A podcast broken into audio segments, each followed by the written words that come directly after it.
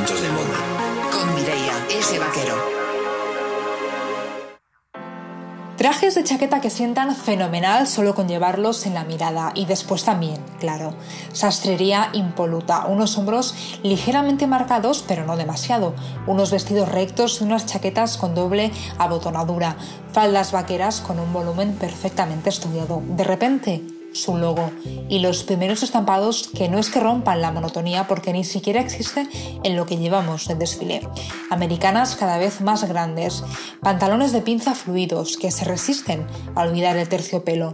Las tonalidades neón tampoco tienen ganas de desaparecer del mapa y los cuellos de las camisas no tienen vértigo. Un aro rígido rodea el cuello de los jerseys que van saliendo y a su vez recogen el frunce de tejidos con vida propia. Es un guiño al maestro Cristóbal Valenciaga porque estamos, no en directo claro, pero sí recordando la colección de Valenciaga para otoño-invierno 2019 que se presentó el pasado domingo en París. Hola, ¿qué tal? Bienvenido. No sé si es la primera vez que pasas por aquí o ya has estado antes. En cualquier caso, siempre es un placer estar al otro lado del micrófono y saludarte. Espero de verdad que te sientas a gusto. Como ves, te he querido hacer un resumen muy rápido de una colección que merece la pena saborear, la de Valenciaga. No la pierdas de vista. Si te sumerges un poco en nuestra galería de cuentos de moda, encontrarás otros viajes como el que hicimos a Copenhague hace un par de semanas, por ejemplo, o el que nos llevó hasta nuestro propio armario, el de cada uno, y que me sirvió para presentarte mi no teoría del armario de los cinco sentidos. Pues eso, que sepas que si te perdiste estos episodios o quieres volver a escucharlos, adelante, todo tuyos. Ahora sí, empezamos. Y lo hacemos volviendo a París. Los diseños creados por Demna Basalia representan el Valenciaga más normal, que no aburrido. Y es que haber escogido este camino no es casualidad. Lo que está haciendo, además de haber presentado una de las colecciones que para mí ha sido pues, de la mejor de la Semana de la Moda Francesa, es reiterar que la moda no tiene ganas de ser solo un espectáculo, que también, por supuesto, Ahora, sobre todo, lo que quiere la moda es salir a la calle y convivir de verdad con la realidad. Acercarse mucho más a nuestras necesidades o preferencias. Hacernoslo más fácil, ser nuestra aliada. Últimamente he leído algunos artículos en los que precisamente se cuestiona este cambio de paradigma. ¿Se está volviendo la moda menos moda? ¿Se ha acabado el espectáculo? ¿Es una moda normal sinónimo de aburrida? Pues bien, yo hago la siguiente pregunta. ¿Qué tiene de malo lo normal? Lo normal es desayunar tus cereales favoritos, es comprar el periódico o tu revista en la librería que está cerca de casa, es pasear cuando hace buen tiempo, es pedir un deseo el día de tu cumpleaños, celebrar cuando hay una buena noticia o que te apetezca un abrazo después de estar todo el día fuera de casa. Eso es normal y es precioso.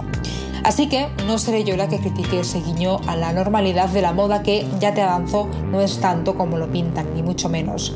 Todavía podría ser más normal. Todavía hay espectáculo y de calidad. Y para muestra, el último desfile de Chanel maravilloso, nos ha hecho soñar así de sencillo y es de agradecer que en los tiempos que corren todavía tengan este propósito. La colección de Chanel, creada junto a Virginie Viard, nos ha llevado hasta un pueblo nevado dentro del Grand Palace y ha contado con la presencia de Penelope Cruz. Se ha respirado el espíritu del Kaiser, por supuesto, estaría orgulloso del resultado final. Una colección donde los abrigos han sido los protagonistas. Creo que es una de las prendas más difíciles de diseñar por lo que son y por lo que hacen. Pues bien, los abrigos de Chanel no solo son preciosos, sino que además son los más funcionales que he visto. Son largos pero cómodos, son tan reconfortantes como un abrazo, son de lana y del incombustible tweet de la casa. Son creaciones únicas para ahora y para siempre. Volvamos al tema de este podcast ¿Quién puede ponerse eso? Es la típica pregunta que hemos escuchado todos alguna vez y que incluso yo puede ser que la haya dicho en algún momento. Sobre todo cuando yo misma le exigía a la moda que me propusiera ideas fáciles eh, para digerir, eh, que fueran a moda sencilla, sin problemas. Luego entendí que la cosa no iba así, que la moda proponía y yo hacía lo que quería con esas propuestas. Porque a mí lo de ser víctima de la moda no termina de gustarme, pero eso ya lo hablaremos en otro podcast. Tampoco me gustan los extremos, es decir, esos desfiles en los que pasa desapercibida la moda auténtica cuando no debería ser así. Esos espectáculos grandilocuentes y a veces hasta innecesarios que solo quieren llenar escenarios. En realidad, piénsalo, estamos más unidos que nunca a la moda, porque por ejemplo, abrimos el móvil y voilà, en Instagram aparecen muchas, muchas, e insisto, muchas versiones de la moda. Ya no solo hablamos de este tema cuando se celebran las grandes semanas, ahora se habla de moda cada día, cada hora, te diría. Las tendencias además duran mucho menos e incluso nos hemos acostumbrado a las excentricidades que en otros tiempos podrían dar que hablar, pero que ahora sí lo consiguen, si consiguen generar ese debate, sabemos que no será eterno porque enseguida se acabará y se volverá a crear otra tendencia que reemplazará la anterior. Y así sucesivamente, casi sin darnos cuenta de lo que está pasando a nuestro alrededor.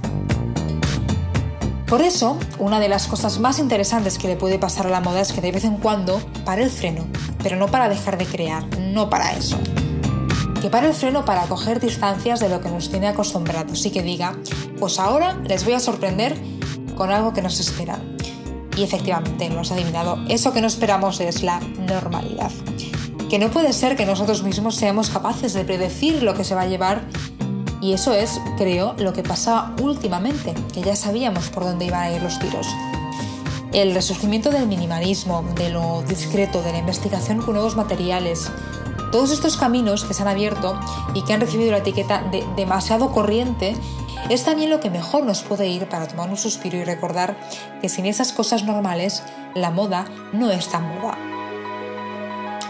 Por ejemplo, para mí una inspiración en cuanto a moda minimalista es la directora de arte Ann Kim. En Instagram la encontrarás con el nombre de usuario arroba Andy Si tienes el móvil a mano, búscala. Verás que su galería es un soplo de aire fresco. Es un baño de comodidad, funcionalidad y personalidad es la mezcla perfecta de tendencia y estilo. Y tú puede ser que me digas, pero es que solo lleva un abrigo camel o va toda de negro. Bueno, sí, pero es que no es lo que lleva, sino cómo lo lleva. No te voy a recomendar que la sigas, faltaría más, eso ya lo decides tú.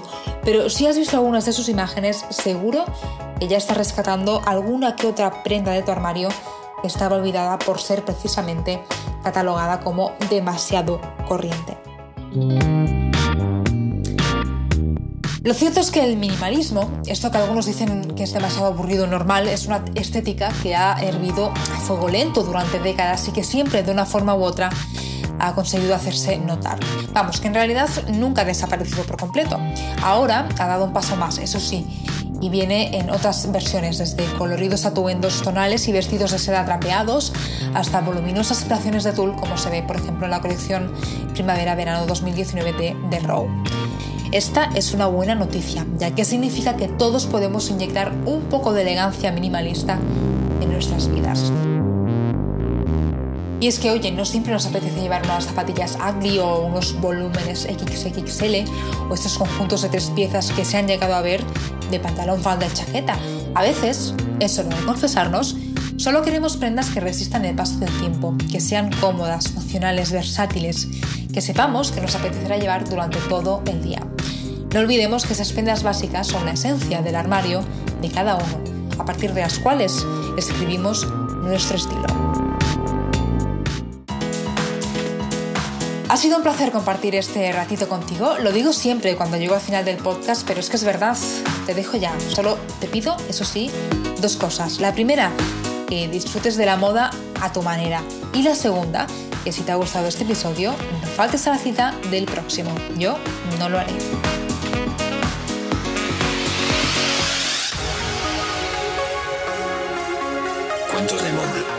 Mireia S. Vaquero.